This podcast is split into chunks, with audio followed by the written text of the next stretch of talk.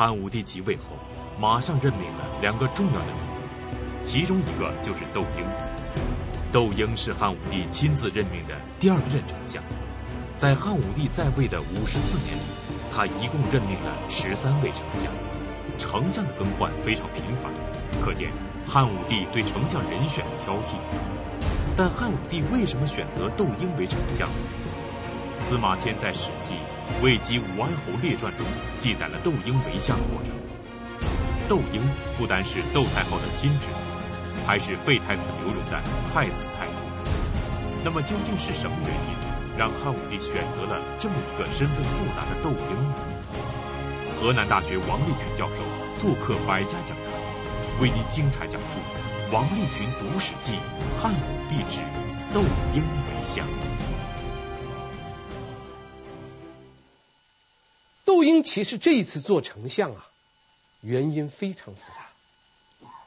第一个原因，也是最重要的一个原因，就是这一次窦婴做丞相。是田分运作的结果。窦婴给田分是两代外戚，窦婴是窦太后的儿子，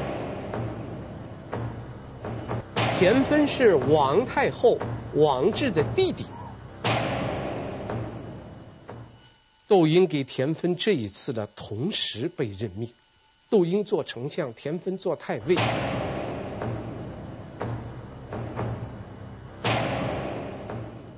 这个丞相跟太尉啊，在西汉初年都属于三公之一的重要官职，而这一次呢，窦婴的话呢，他做丞相，其实给这个田分的关系非常密切啊，因为这个田分，他在他的姐姐王志成为太后以后啊，就是田分特别想。独揽朝政，做丞相，所以武帝即位以后，田分就一直琢磨着想当这个丞相。但是田分手下的门客对他有一些告诫啊，这个田分他的门客告诫他什么呢？说这个窦婴的资历比你要长，他出道时间早，而且窦婴呢。他做官的时候呢，这个声望很高。假如皇上要让你做丞相，你一定要把这个位置让给窦婴。窦婴做了丞相，你肯定可以做太尉。丞相跟太尉的这个官阶是完全相等的，而且你让给了窦婴以后呢，你还有一个让贤的名。所以这样来说，对你是最合适。所以田芬呢，就接纳了他这个门客的意见。田芬这时候有一个很大的优势，就是他可以通过他的姐姐王志，就是王太后，他把他的意见告诉王太后，然后王太后呢，再把田芬的意见作为个人的意见转告给汉武帝。所以这样一来的话呢。窦婴就获得了一个他一生中间唯一的一次做丞相的一个机会，所以窦婴这一次做丞相，应当说首先是田芬运作的一个结果，而这个田芬的运作，应当说是不怀好意的。田芬是想夺这个位置，他只是觉得他如果他他比这个窦婴年龄要低。辈分要低。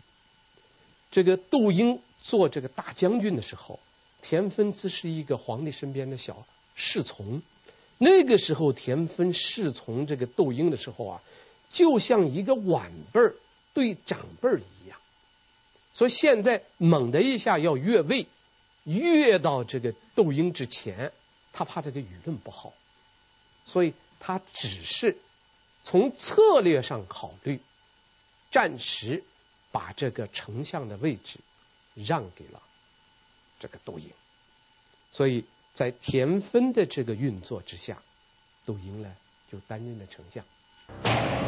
第二个原因是窦婴尊儒。窦婴是一个崇尚儒家学学说的人。我们在上一集讲董生献策的时候，特意提到汉武帝是个尊儒的人。为什么要尊儒呢？这里有一个很重要的原因，就是汉武帝想有作为。他虽然十六岁继位，是个少年天子，但是汉武帝呢，就像班固在《武帝纪》中间给他的评价一样。这个班固在《汉书》的《武帝》中间给汉武帝有一个四个字的评价，一直到今天人们都在沿用，叫“雄才大略”。所以武帝即位以后啊，就想有作为，而这个儒家学说这一套东西呢，对于他这个大有作为是完全符合的。但是武帝呢，虽然没有重用董仲舒，但是采纳了他尊儒的这一套意见，同时任命了两个尊儒的人，因为窦婴也好，田汾也好，都是尊儒的啊。这个应当说是汉武帝重用窦婴做他的第一任丞相的一个非常重要的原因，就是他们在政治观念上很一致，武帝尊儒，窦婴也尊儒。这应当是窦婴能够担任丞相的第二个原因。翻开史记，我们会发现，自汉代初期到文景之治，许多非常杰出的人才出入朝堂，但是等到一代英主汉武帝亲自任命重臣的时候，却偏偏选了一个外戚当丞相。窦婴虽然并没有奉行窦太后认同的黄老之学，而是和汉武帝一样崇尚儒学。但是他毕竟还是窦太后的亲侄子，是属于窦太后势力范围内。一心想有所作为的汉武帝，难道百分之百的信任窦婴？难道整个朝堂上下就没有别的更合适的人选？第三个原因就是相才的匮乏，就是在武帝刚刚即位的时候啊。能够在武帝的眼中进入他的视野之中的这个丞相的人选非常少。我们可以把这个问题稍微展开讲一点。这个西汉开国的这个丞相，我们可以掰着指头算一算。这个西汉开国的丞相，他首先用的人是谁呢？是萧何，是曹参，是王陵。是陈平，下面还有周勃、灌婴，这中间只有一个沈一基是例外，他属于吕后的幸臣，其他这些丞相毫无例外都是刘邦手下的功臣，所以西汉开国从高祖刘邦、惠帝、吕后、文帝这个时期。都是由开国功臣担任丞相，因为开国功臣他有一个呃天然的一个条件，开国功臣的话呢，他不都是一个同一个年龄段的，他们可以说是这个年龄有长有少，这个下世的时间他有先有后，那么呃老的功臣去世了，下一个功臣可以补上来。实际上，这个汉初的丞相。到什么时候功臣就基本上结束了？就是到灌婴。灌婴因为他参他这个参加刘邦的这个部队的时候年龄比较小，所以灌婴是在汉文帝四年去世。就是他去世以后，就基本上来说，这个功臣呐、开国的大功臣没有了。所以你看看文帝朝做丞相的人，第一任是陈平。陈平后是周勃，这个再往下的话呢，就是灌婴。灌婴去世以后，下面的两个丞相，我说出来名字，大家就不知道了。一个是张苍，一个是申屠嘉。这两个人就是我们讲这个西汉开国史，这两个人就是属于那个名气很小的人。他们属于什么呢？他们属于那个大功臣死了以后。那个小功臣有机会了，到了汉景帝的时候，情况就更麻烦。汉景帝朝的第一任丞相是汉文帝朝给他留下来的那个丞相屠嘉，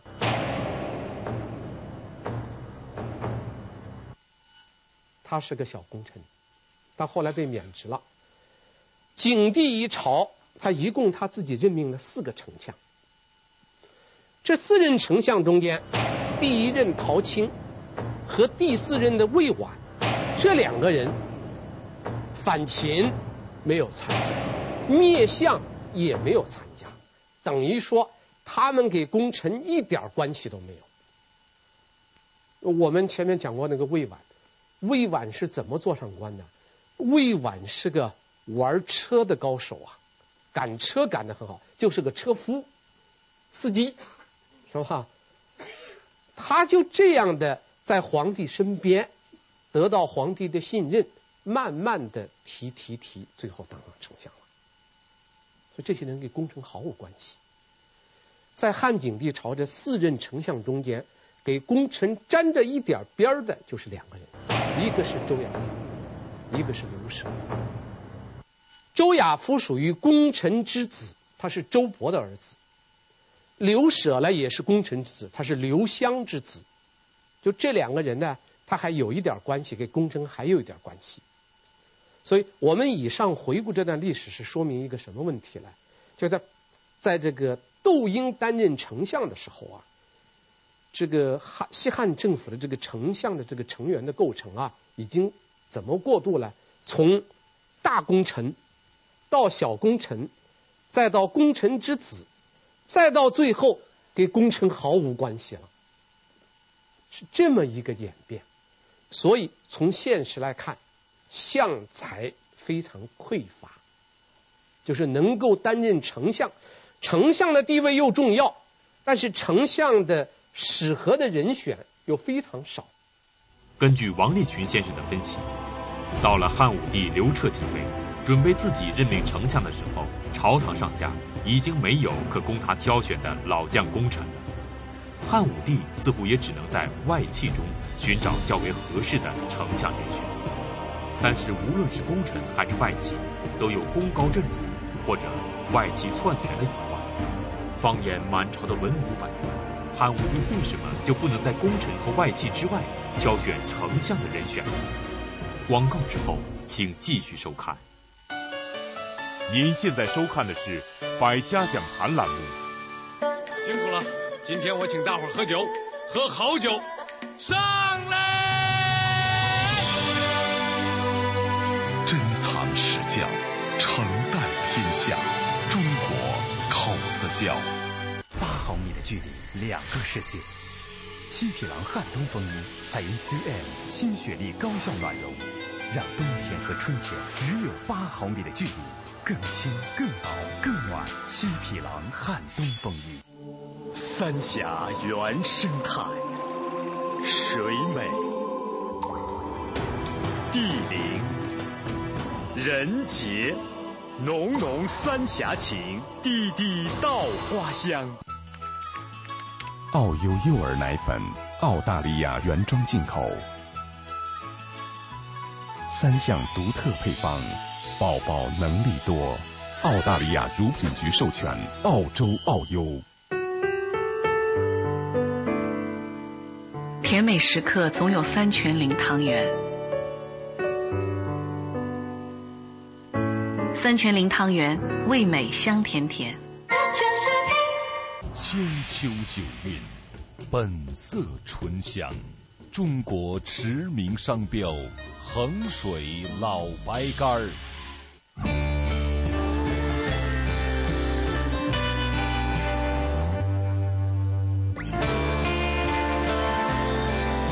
情系今生，我心永恒。周大生珠宝。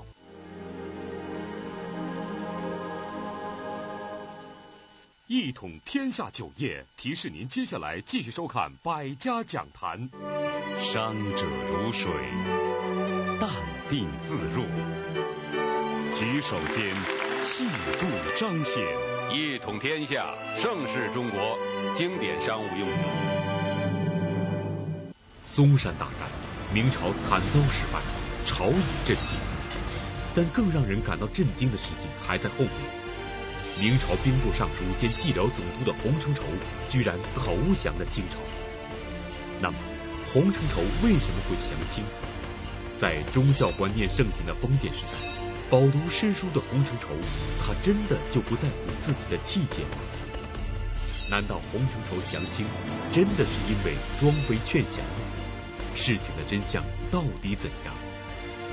北京社会科学院研究员、北京满学会会长严崇年为我们拨开历史的迷雾，讲述明王清兴六十年之洪承畴降清。隋丽娟书慈禧，本周日下午两点，在北京西单图书大厦首发签售。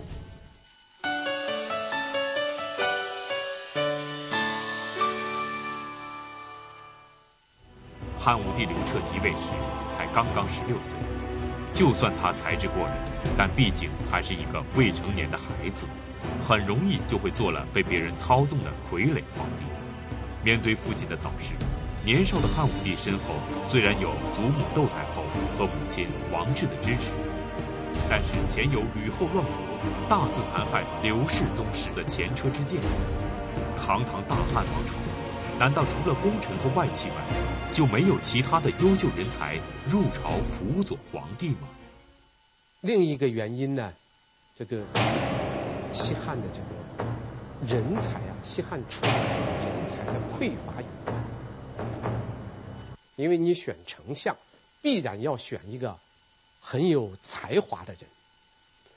但是我们知道，从汉高祖刘邦开始，他就没有一整套培养人才、选拔人才的这种制度。你说汉高祖，他当上皇帝以后，五十五岁当皇帝，六十二岁去世，这八年中间。他就忙了两件事儿，第一个是不停的评判，一直评判评到高祖十一年，他做着八年皇帝，日子很不好过，整天忙着评判。再一个呢，就是他家庭内部的矛盾一大堆，是吧？他那个大老婆吕后，是吧？还有他那个戚夫人，中间在争皇子争，外面评判，家里面是这个太子的事儿。他哪里顾得上是培养人才、选拔人才？他啥也顾不上，他想都想不起来。就这样稀里糊涂，八年皇帝他完了。他完了以后，大家知道是惠帝。惠帝哪有心思去去培养人才、选拔人才？惠帝即位的当年就搞了个人质事件，人质事件以后，惠帝就是个半疯半傻的人呐。基本上不理朝政了，他也不可能去培养人才。惠帝倒是待了七年，实际上在人才选拔上没做什么贡献。下面就转，惠帝就死了，转到吕吕后。吕后忙的事儿就更多了。吕后忙的事儿，他怎么样杀这个刘姓的诸侯王？怎么样封吕姓的王？光这个事儿他就照顾不过来了。再说他是这么一个一个一个也没有很高的这个修养、文化修养的人，你叫吕后去什么培养人才、选拔人才，那是开玩笑。所以他这稀里糊涂又是八年，又过去了。再往下，汉文帝呢，文帝顶多能够做的就是减轻一些赋税啊，减轻一些刑法啊，做这些事情，人才培养谈不上。景帝呢？想做点事儿，又赶上七国之乱，把景帝折腾了，也是这个这个顾不上。所以历史给汉武帝留下来的遗产，就是从高祖皇帝开始到武帝这个时期，没有一个选拔和培养人才的机制，也没有这么一个培养人才的基地。所以你叫汉武帝上哪选人？功臣没有了，大功臣没有了，小功臣没有了，功臣之子没有了。他选来选去，汉武帝这个时候选丞相的视野非常小，他只能在他熟悉的人群中间去选。你看我们上一集讲那个董生献策，董仲舒的天人三策中间讲的非常重要的一点，就是兴太学来培养人才，举贤良来提拔人才。但是董仲舒这一套，从提出来到能产生效果，它得有个过程。那不是说一入太学，马上这个人就出来了，他得有个过程。在这个过程未完成之前，汉武帝选拔人才视野非常小，选才的范围非常窄，他也只能在他身边所熟悉的人来选，选来选去，一个是他的祖母窦太后的侄子。窦婴，一个是他的母亲王太后的弟弟，也就是他的舅舅田芬，所以这么一个现实状况，也是造成窦婴啊能够担任丞相的一个重要原因。所以在这么多这个条件的作用之下，最终窦婴做了汉武帝手下的第二任丞相。啊所以对窦婴来说，这是他一生中间呐一个权力的顶峰。司马迁在《史记·魏姬武安侯列传》中记载，窦婴性格豪爽，喜欢结交朋友。文帝在位时，他曾担任吴国的国相，后来因病辞官。景帝即位之后，他只是担当了一个詹事的小职，詹事就是掌管皇后、太子家中之事的一个小官员。可见窦婴虽然贵为皇亲国戚，历经文帝、景帝两代明主，但窦婴一直都未能够得到重用，备受冷落。这似乎说明了窦婴不会有多少才华，只不过靠着窦太后的关系混个一官半职。那么，如果窦婴真的是一个不学无术的贵族公子，汉武帝就算再找不到合适的人选，也不会任命窦婴为丞相。窦婴究竟是一个什么样的人？这个在我们前面讲的这个有关窦婴的事件，第一个事情就是太后家宴，就窦太后曾经举行过一次家宴，这个事情。这个因为窦太后这两个儿子，他的大儿子做了皇帝汉景帝，他的小儿子就是封了梁王。那么窦太后想让他的。儿子将来小儿子做皇帝，就是在一次家宴中间，窦婴参加了。这个家宴呢是规模小，但是规格高。参加了有窦太后，有汉景帝，有窦太后的小儿子梁孝王，还有窦太后的侄子窦婴。这个家宴中间，汉景帝就说了一句话，说千秋之后，传位梁王，就是我死了，把位子传给我弟弟。这个话一说出来，当然窦太后很高兴，窦婴马上出来纠正，马上纠正，这一纠正，汉景帝是不吭了。窦太后本来正欢呢，后来史记又写了一个字，从欢变成了憎，就非常憎恨窦婴。这个事情呢，我我们是简单的回顾一下，我们要看窦婴在这个事件中间的表现呢，有这么几点：第一，窦婴非常耿直。他有什么就说什么，他属于我们上一次讲过那个只琢磨事儿不琢磨人的那号大臣，啊，是个琢磨事儿的人，啊，这是我们看出来第一点。第二点，窦婴这个人是有信仰，就是他有一个判断是非的价值观念，就是他认为汉景帝这个话说了不对。他判断汉景帝说话对个不对，有一个客观的标准，这个标准就是祖制，也就是祖宗上留下来的惩罚。所以窦婴就提出来了嘛，汉朝的这个天下历来是父子相传，皇上怎么能够擅自传位给你的弟弟呢？你可见他判断是非有一个标准。我们在上一集讲董生献策的时候特意提到过。为官之人一定要有一个自己的一个价值系统，有一个价值标准，因为他有了一个标准，他就有一个判断是非的准绳。窦婴的这个标准就是祖制，祖宗的家法留下来是父子相传，你传给你弟弟不合法啊，这是说明他是有一个自己的价值判断的一个独立判断的。通过王立群先生分析可以看出，窦婴虽然贵为国戚，但是他却非常耿直、有原则，不是那种善于献媚的小人。而且窦婴还曾任过废太子刘荣的太子太傅。很明显，窦婴绝对不会是一个庸才，而是一个颇有才华的人。那么，这样一位有才华又出身显赫的人，却历经文帝、景帝两朝，一直到汉武帝即位才出任丞相。在窦婴多年不得志的背后，有着怎样的隐情？在家宴上，窦婴不惜得罪郭母窦太后，对汉景帝的失言及时纠正。是否真的替汉景帝挽回了一个弥天大错呢？窦婴是个不懂权术的人。其实汉汉景帝说这个话，要叫我来看，就是窦婴认为汉景帝是失言，就是话说错了。其实要叫我来看的话呢，汉景帝是戏言。汉景帝根本没有把他当回事儿。汉景帝是个什么样的人呢？他见了他老娘，他专拣那好听的说，怎么哄着窦太后高高兴，他怎么说。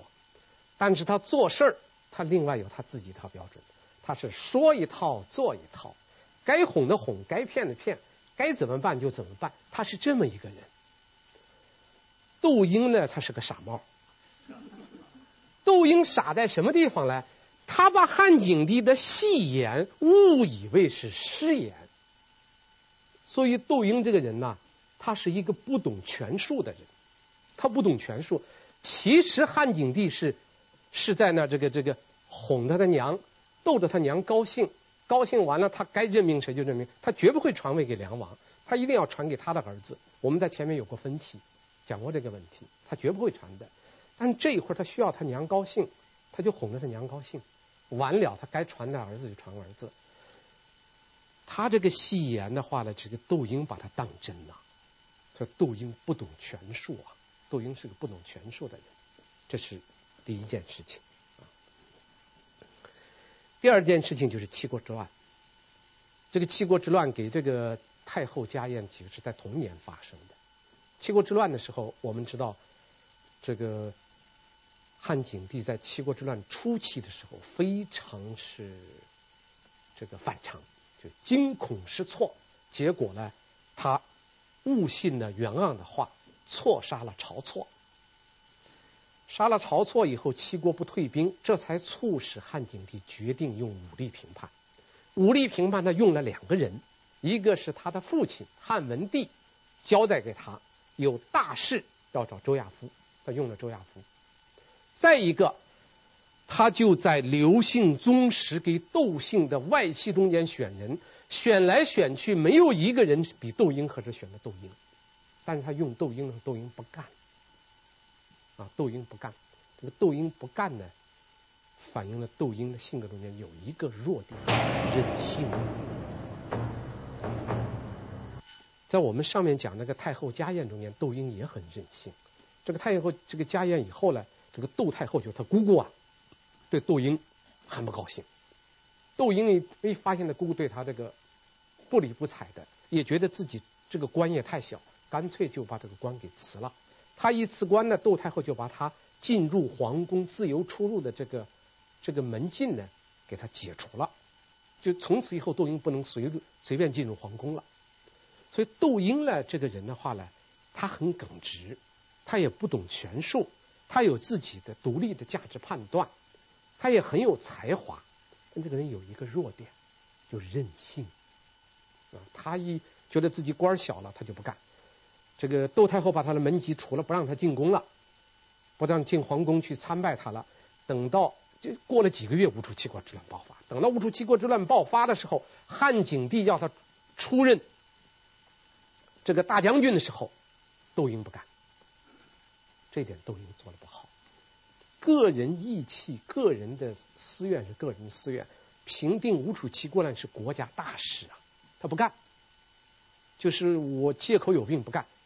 这最后是汉景帝好一番劝说，他才出来干的。而且后来是立了功，立了功，封了侯。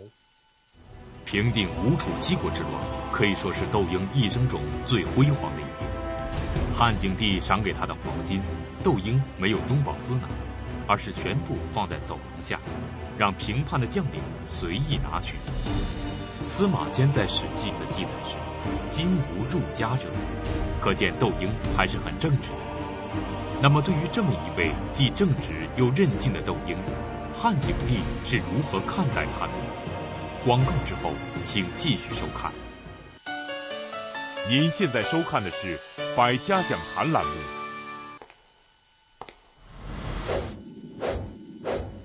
如果能有你们和我一起唱，这歌声加倍的嘹亮。我的声音，我的念慈庵枇杷糖。宝宝优秀，妈妈成就。三鹿优佳奶粉特别添加益生元 DHA，独特智慧配方，让宝宝健康成长更优秀。三鹿优佳奶粉。听 MP3，普通电池不耐用，投入就像无底洞。南孚电池底部有聚能环，锁住六倍电量，六倍耐用才是经营之选。南孚电池。妈，我们现在已经出发了。那你路上小心点啊。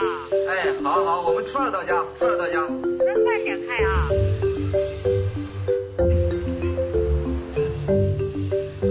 喂，我这就上车了。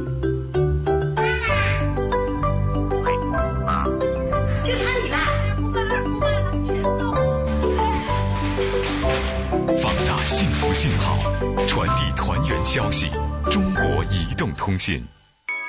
步步高外语通，课程同步学，考点全掌握，外语通天下，成绩步步高。步步高外语通九二八八。教育伴随终生，科学改变生活，文化影响世界。中央电视台科教频道广告，上海中视国际广告有限公司独家代理。一部史家绝唱，一曲无韵离骚。它是二十四史之首，它是一部百科全书，记录了中华民族近三千年的历史画卷。二零零七年，王立群，一位研读《史记》四十年的学者。将从一代帝王汉武帝入手，用人物讲述历史，以故事展现人性。每周六周日带您一起读《史记》，百家讲坛倾情奉献系列节目《王立群读史记》，敬请关注。隋丽娟说慈禧，本周日下午两点，在北京西单图书大厦首发签售。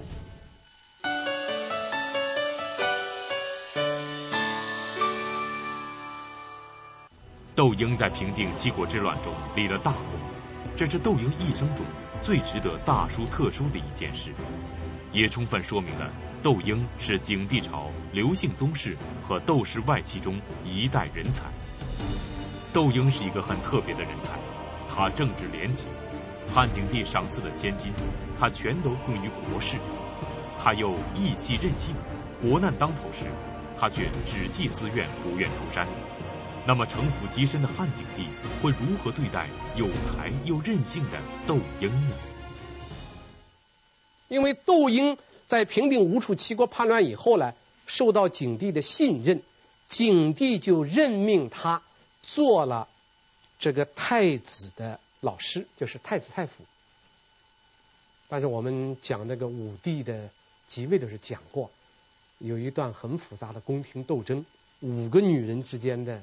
这个这个搅和，搅和来搅和去，最后把这个这个这个太子的位置给搅和黄了啊！这个太子被废了。太子被废的时候，作为太子太傅的窦婴是坚决反对废太子的，反对的很激烈。他这个反对废太子，但他反对无效啊！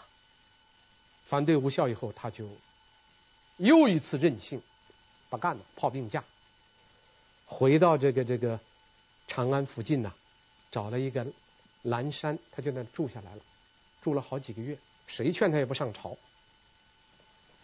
后来有一个门客，这个人把他个理给他讲透了。他说：“能够让你升官发财的人，就是能够提拔你的人是谁啊？皇上。他有权，他能够提拔你。那个能够最亲近你、亲信你的人谁来？太后，因为太后是你姑姑。他现在太子被废了，你去争。”争了以后争不成了，你就退下来。你说你不干了啊？你整天在这个这个这个长安附近，你就休息起来了。你这样一个做法，和这个这个景帝的关系就搞僵了。你这样一来，让汉景帝怎么看待你啊？如果说要让太后给皇上要都恨你的话，你恐怕就麻烦大了。这一说，这才让这个窦婴恍然大悟啊！窦婴又去正常上班了。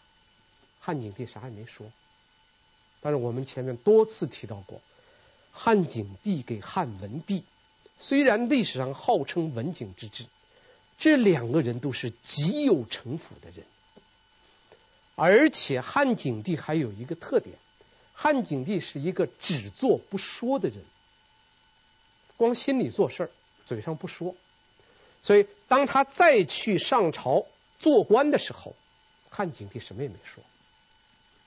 但是，窦婴的这个备孕呢，他的失势从这个时候就开始了。因为他给景帝的这么一个关系，后来就发生了一件事情：日食。汉景的时候又出现日食。这个日食一出现的时候，就会出现一个什么问题呢？我们上一集谈到，一旦出现日食，古人就认为太阳象征的是皇帝，皇帝是象征太阳的，所以一旦出现日食，人们就认为这是上天对皇帝进行警告了，敲警钟了。这个时候呢，皇帝呢，要么就要检讨自己。后来皇帝就发现老检讨自己的话挺不是味儿的，皇帝就后来就发明了一种办法，什么办法呢？一旦出现日食，那就是警告皇帝了，警告皇帝，皇帝不能罚自己呀，就罢免丞相。皇帝就发明了，我罢免丞相，因为你是辅佐我的，既然上天谴责我了，警告我了，那怎么办呢？那你权当代我受过吧，就罢免丞相。这个很像那个曹操割他那个头发，是吧？那有了错了不能杀头啊，曹操不能杀头就革法带头了。那么汉景帝就什么呢？以皇和这个这个免丞相代替自己受罚，就把他的丞相免了。免了这个丞相，本来把这个丞相刘舍免的时候。窦婴是可以做皇帝，呃，做这个做这个这个丞相的，窦婴有机会，而且窦太后多次在汉景帝面前提到要用窦婴，但是汉景帝不用。这个窦婴在废太子过程中间，他这个炮兵架给汉景帝留下了太深的印象，所以汉景帝到这个时候，汉景帝的秋后算账就出来了。说汉景帝，你看，你你这个炮兵架不干，我也不批评你，你再来上班，我全当没这回事儿。但是不是没有这一回事儿，而是心里深深的画了一道。这一道什么时候用呢？讨侯免相，曹侯刘舍因为日食免相的时候，该窦婴当。窦太后多次在汉景帝面前提到要用窦婴，这个时候。汉景帝说：“窦婴不行，窦婴这个人不稳重，窦婴这个人一弄就闹个义气，太任性，就任命了他最欣赏的魏琬做了丞相，没有任命。所以窦婴这个人呢，他在这个，其实，在景帝朝，他立了很大的功，但是一直不得志。”啊到了武帝这个初年，就武帝即位以后，才任命他做了丞相。那么窦婴上台以后，他做做点什么事情呢？窦婴上台以后，当然是辅佐汉武帝大张旗鼓的尊儒。但是我们知道，武帝刚刚继位的时候，他的上面有一个皇太后，就是王治。王治肯定是偏袒他了，那是他娘。在王治的上面还有一个太皇太后窦太后，窦太后是尊儒的，呃，这个窦太后是尊奉这个黄老之学的。一个尊奉黄老之学的太皇太后，另一个呢是一个。大张旗鼓的尊儒的一个汉武帝，所以汉武帝搞的这么多措施，能够贯彻他下来吗？太皇太后对汉武帝尊儒的这些活动会是一个什么反应呢？请看下集《太后干政》。西汉中期。汉武帝奉行董仲舒提出的罢黜百家、独尊儒术，开始办理两件大事：一是兴儒学，任命了信奉儒学的窦婴为丞相；另一件大事是除弊政，就是根据董仲舒的建议进行改革。然而，汉武帝的这一做法却遭到了一个人的反对。那么，这个人是谁？他为什么要反对呢？河南大学王立群教授做客百家讲坛，为您精彩讲述《王立群读史记·汉武帝之太后干政》。